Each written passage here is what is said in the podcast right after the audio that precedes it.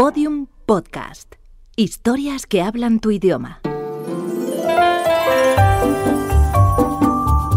Historias de medianoche. Chicho Ibáñez Serrador.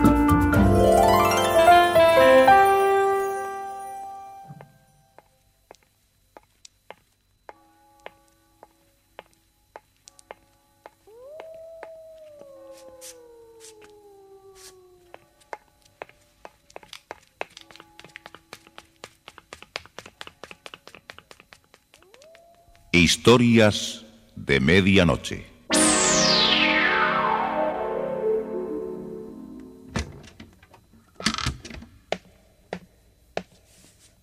Buenas noches.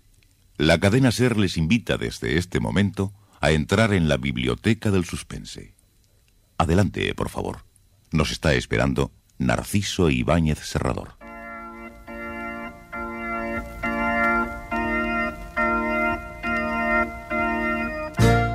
Si tiene usted el hábito de, de morderse las uñas, eh, si salta del asiento cuando oye un portazo, o si lanza un alarido cuando alguien grita "Uh", junto a su oreja, mi consejo se reduce a tres palabras. Cambie de itinerario. Por el contrario, si usted se mantiene tranquilo ante un, ante un delicioso ambiente de oscuridad e inesperados ataúdes, cordialmente le invito a que me acompañe en este viaje. Acomódense donde quieran o donde puedan y ojalá que la aventura aparezca enseguida. Precisamente el itinerario que, yo- que él- Perdóneme. ¿Usted se baja por casualidad en la estación de Steel Village? Pues, pues no, no, no tengo decidido dónde, dónde me voy a bajar. ¿Quiere un buen consejo? No lo haga en Steel Village. ¿Y, y qué es lo que ocurre en esa estación? ¿Ocurrir? Nada, absolutamente nada. Nunca ocurre nada en Steel Village. Yo soy el comisario de policía y le aseguro que el pueblo es una balsa de aceite. Pero le recomiendo que no intente bajarse en ese lugar. Ah, ¿Algún motivo existirá? Solo uno. Ese tren no se detiene en Steel Village. El comisario de Steel Village, Un guion de Joaquín Amichatis. con la actuación de José María Escuer y Francisco Portes.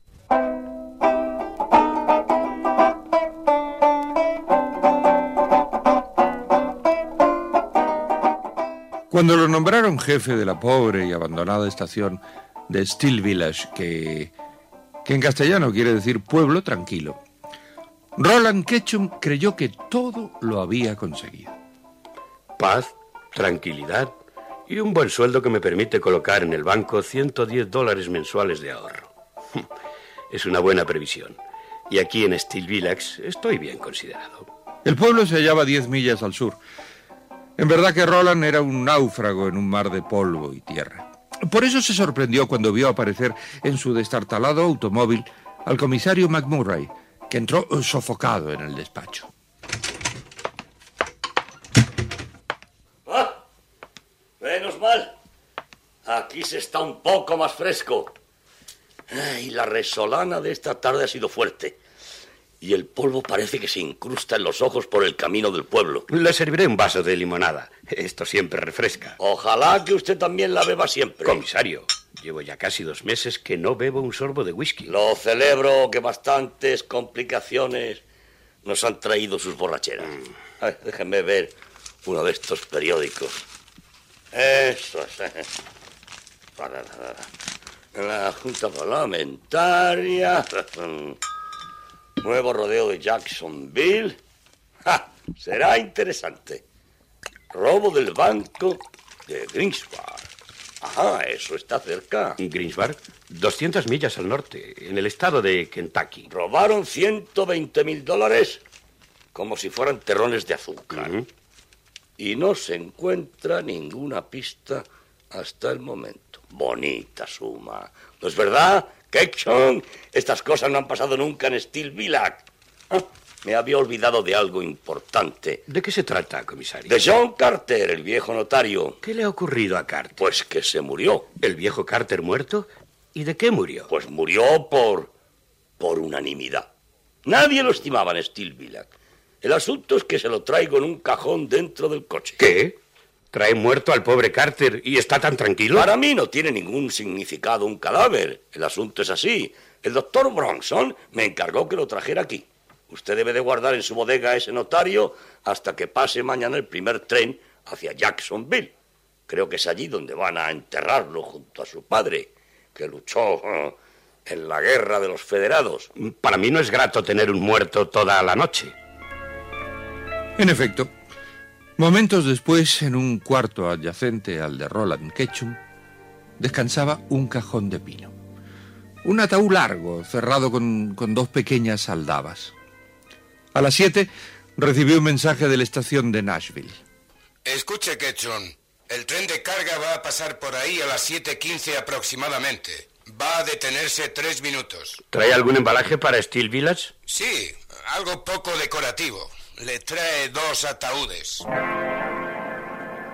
¿Dos ataúdes? Sí, un bonito cargamento. Pero no se preocupe. Son sarcófagos destinados a la funeraria del pueblo. Van a nombre de Jeffer. ¿Jeffer? Sí, Jeffer Smith.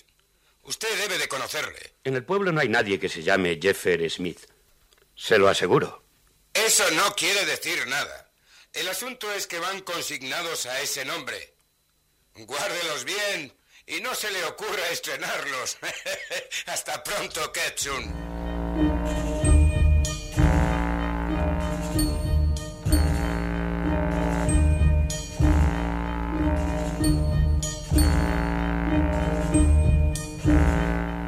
Y el tren de carga llegó puntual. Desembarcaron los dos cofres mortuorios y los dejaron en la bodega. Ahí están. Silenciosos y mudos. Mm, Tres ataúdes de madera. Y los tres de pino barnizado. El mismo tamaño. Parece que los hacen en serie. Ese es el del viejo Carter. Se nota menos hueco. Y ese otro. Y el tercero. Claro, son los que trajo el tren de carga. Jeffer Smith. Qué raro. ¿Quién será ese Jeffer Smith?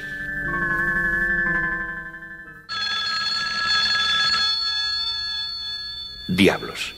¿Qué pueden querer de Nashville a estas horas? Ketchum, habla Morgan de Nashville. ¿Qué pasa? ¿Otro tren con carga especial? Algo peor. Parece que hubo una confusión con esos dos ataúdes que le dejaron. No eran para Steel Village. Con razón no conocía a ningún Jeffer Smith. ¿Y qué hago con los dos ataúdes? Embárquelos en el especial de madrugada que pasará a las 5.40. Parará exclusivamente para esto. No quiero líos ni reclamaciones. Los ataúdes son para Chattanooga. Son dos hermanas de Nashville que murieron en un escape de gas esta madrugada. Emma y Julie Borgalesi. Sus parientes reclamaron los cadáveres y van a nombre de la albacea de Chattanooga. Pues no me parece serio. Esos cadáveres viajan sin ninguna documentación. Es mejor hacerse el distraído, Ketchum.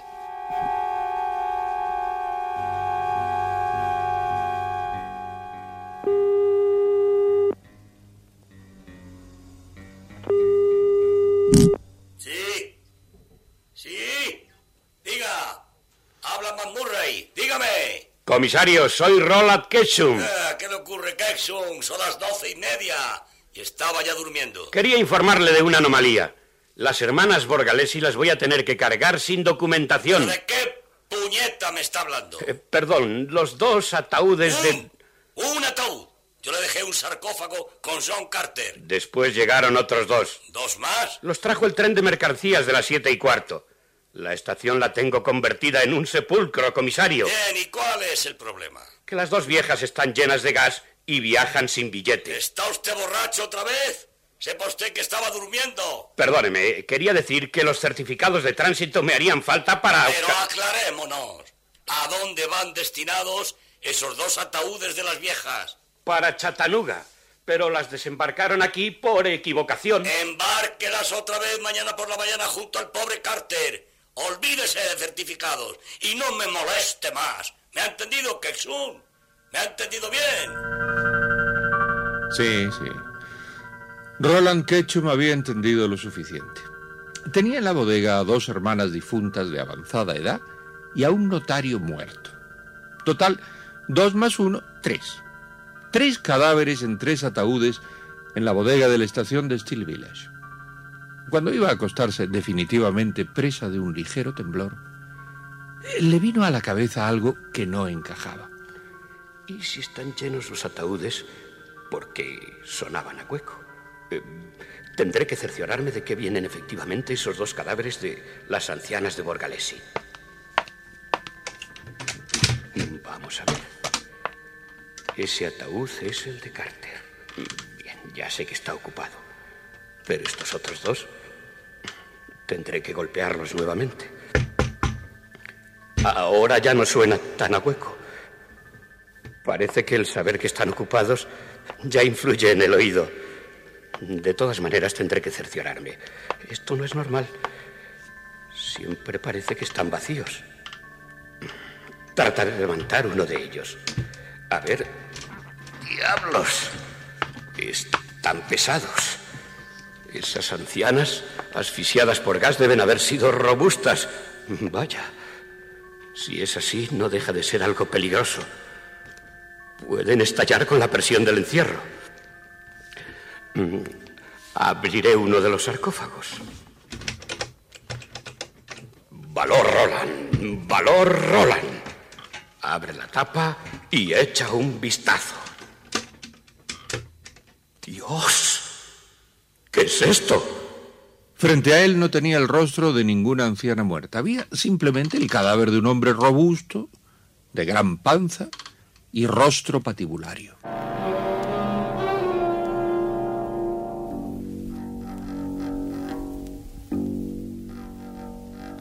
Le aseguro, comisario, que no estoy borracho. Hay un hombre gordo en uno de los cajones y las viejas se han esfumado. Mire, Kexun, si me levanto y recorro esas diez millas hasta la estación, le aseguro que lo va a lamentar. Todo lo que me está diciendo es descabellado. Podría jurar que por la línea telefónica llega el tufo de whisky y de whisky barato. Le juro a usted que no he bebido. Es un hombre de cejas gruesas y algo gordo. Métase en la cama de una vez y olvídese de los fiambres. Ese hombre de cejas gruesas no es otro que Carter, el viejo notario. ¿Carter? Ha confundido los ataúdes. Y no me extrañaría que me llame más tarde diciéndome que las hermanas Borgalesi llevan bigote. Pero... Como me llame otra vez, lo cuelgo de un árbol. Se estaba colocando el pijama de rayas amarillas y blancas cuando la pequeña lámpara se apagó. Mm, Vaya, lo único que faltaba. ¿Y dónde demonios tengo las velas? Maldita sea. Ah, en la bodega. Dios santo. Que tenga que volver de nuevo donde están esos malditos ataúdes para buscar las velas. No pretenderé mantenerme toda la noche a oscuras. Algo ha sonado en la bodega. ¿Qué es lo que puede moverse ahí dentro? Es preferible soportar la oscuridad a tener que entrar nuevamente allí. ¿Quién será el cadáver de ese gordo? El notario no puede ser. Tenía pómulos salientes, vestido negro. Y ese cadáver gordo que vi lleva una chaqueta a cuadros y corbata amarilla. ¡Otra vez! Esto ha sido más fuerte. Esto no voy a soportarlo. Torpemente avanzó en las tinieblas con los brazos extendidos. ¡Ah! ¡Maldita silla! Y el teléfono. Ya voy, ya voy. Steel Villax. Contesten. Habla la estación de Steel Villax. Hable, por favor, que estoy aterido de frío. Vigila el ataúd. ¿Que vigile el ataúd? ¿Cuál de ellos?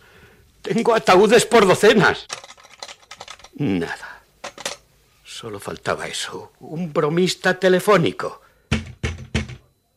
Señor Kenchun, ¿está usted ahí? ¡Abra la puerta! ¿Es usted Roland Ketchum, jefe de estación? Sí, sí. Yo soy.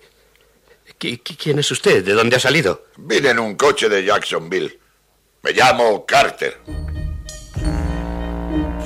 ¿Usted es el, el notario que... Pero, pero, pero no había muerto. No, yo soy Frederick Carter, hermano mayor de John Carter que falleció esta mañana en Steel Village. Y vengo a velar sus restos antes de que viajen al cementerio de Jacksonville. Oh, entonces, pase usted. Pase, pase. Ah, al fin. La temperatura no es agradable ahí fuera. ¿Por qué no enciende la luz? Se cortó la corriente eléctrica. Entremos en la bodega. Sígame por aquí. Ahí precisamente tengo un eh, paquete de velas. Iré a encender las velas que deben estar encima de, bueno, encima de uno de los sarcófagos. Eh, por aquí, por aquí. ¿Sarcófagos? ¿Es que hay varios sarcófagos? Eh, pues sí, esta estación es muy divertida. pues a mí no me hace mucha gracia. ¿Qué ha sido eso? Uno de los ataúdes que se volcó al tropezar con el caballete. ¡Uf! ¡Mi rodilla! Golpeé la rodilla y cayó sobre mi pie. Bueno, ¿va a encender la luz, sí o no? Sí, que sí, que sí, señor Carter. Aquí están las velas. Es decir, estaban. Como cayó el ataúd, las velas cayeron al suelo, ¿comprende? ¿Por qué no me ayuda usted a buscarlas? Eh, ¿Por el suelo?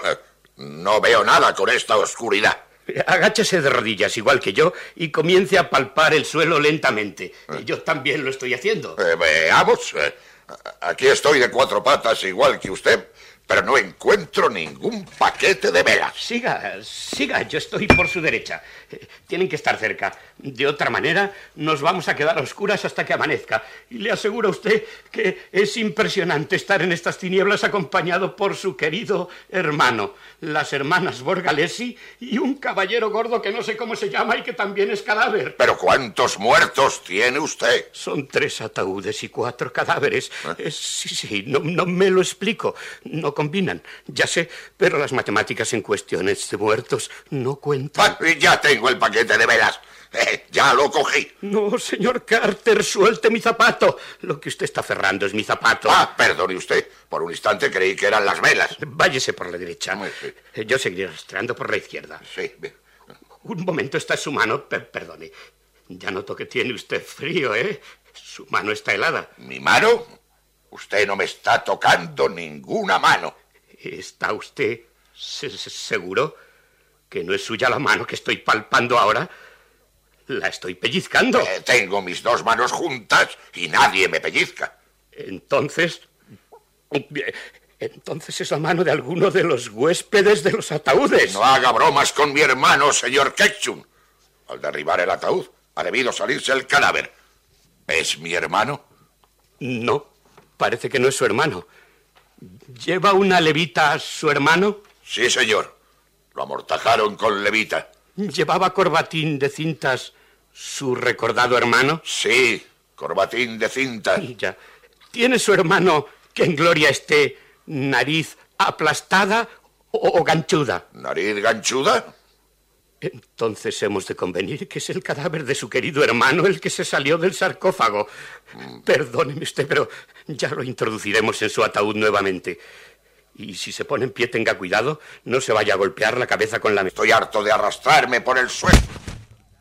Señor Carter, ¿fue su cabeza lo que sonó? Señor Carter, conteste. Se lo dije. Se lo advertí. Y ahora el puñetero teléfono. Ya voy, ya voy, ya voy. Estación de Steel Villax. Diga. Johnny, vigila el ataúd. Basta de bromas, señorita. ¿Quién es usted? ¿No es Johnny Lemon?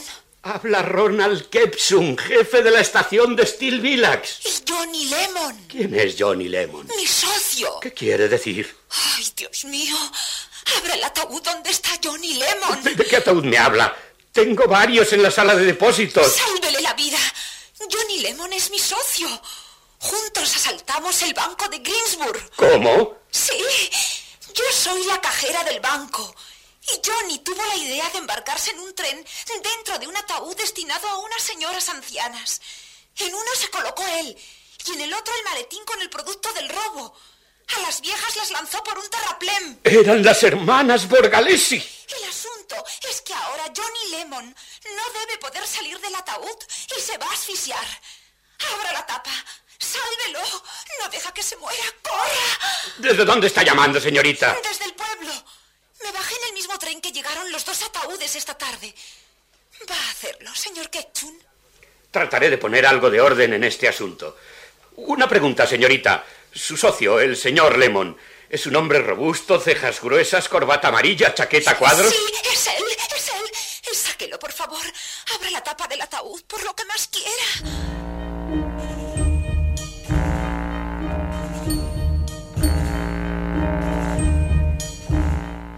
Cuando Ketchum entró de nuevo en, el- en la cripta bodega, lo primero que vio fue al señor Carter vivo, que había colocado en su ataúd al señor Carter muerto. Veo que no perdió el tiempo. Eh, dígame, fuera del cadáver de mi hermano, ¿quiénes son los difuntos de los otros dos ataúdes? Trataré de explicárselo. Estos dos ataúdes llegaron a Nashville, donde dos ancianas hermanas murieron por un escape de gas. Ahora bien, en el transcurso del viaje, un asaltante del banco de Grangeburg lanzó a las viejas por un terraplén y se ha escondido en un féretro. ¿Está hablando en serio se está usted pitorreando de mí? Acaba de llamarme por teléfono la cajera diciéndome que era la socia del atracador y que abriera la tapa del sarcófago para que Johnny Lemon pudiera respirar. ¿Quién es Johnny Lemon? Por favor, no vamos a terminar nunca. ¿Quién va a ser el asaltante del banco? ¿Por qué no me ayuda a abrir el ataúd de la derecha? ¿Y para qué? ¿Acaso no sabe el aspecto que tiene un cadáver? No es un cadáver, es un ladrón. Y un ladrón gordo. Eh, yo lo dejaría donde está. Es que se va a asfixiar. ¿Escucha? Sí. Tenga ese martillo. Yo abriré la tapa y si ese malhechor intenta hacerme algo, usted le golpea la cabeza. Bah, Con tal que sea legal, no tengo inconveniente. ¿Se le puede pegar en la cabeza a un asaltante? Por supuesto, la ley nos protege. Voy a abrir el ataúd. Mucho cuidado. Levante el martillo y esté atento por si tiene que actuar. Primero esta aldaba. Y ahora la otra. El rostro rubicundo y crispado de Johnny Lemon apareció a la vista de ellos. Estaba azul oscuro.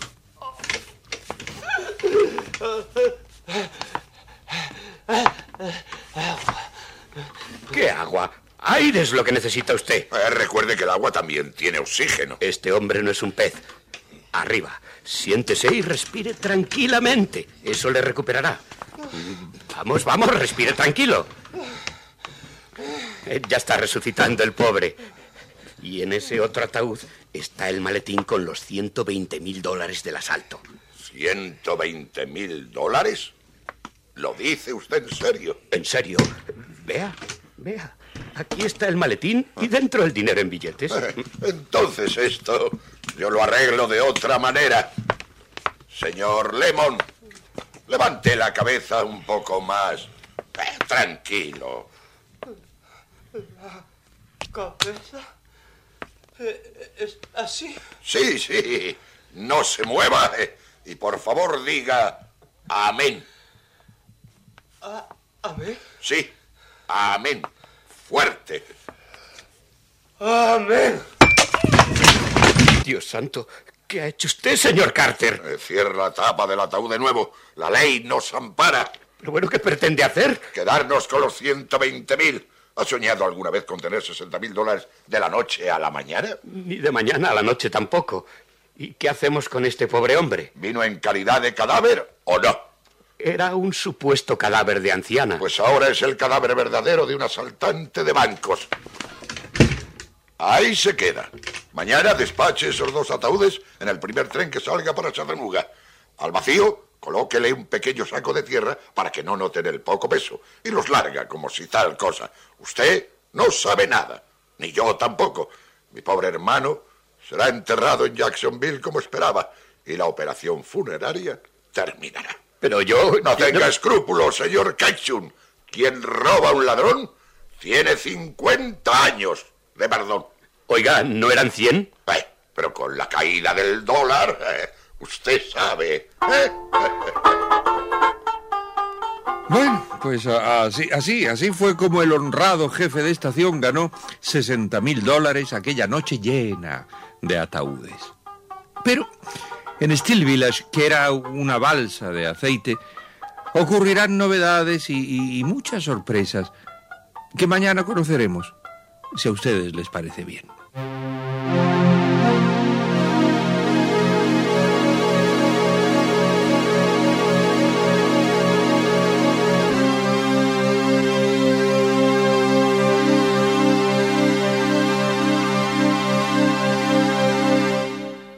Historias de Medianoche.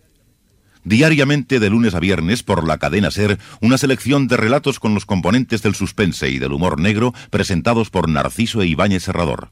Que tengan ustedes una apacible noche.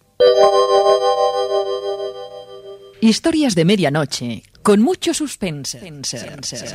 Síguenos en Twitter, arroba podiumpodcast y en facebook.com barra podiumpodcast.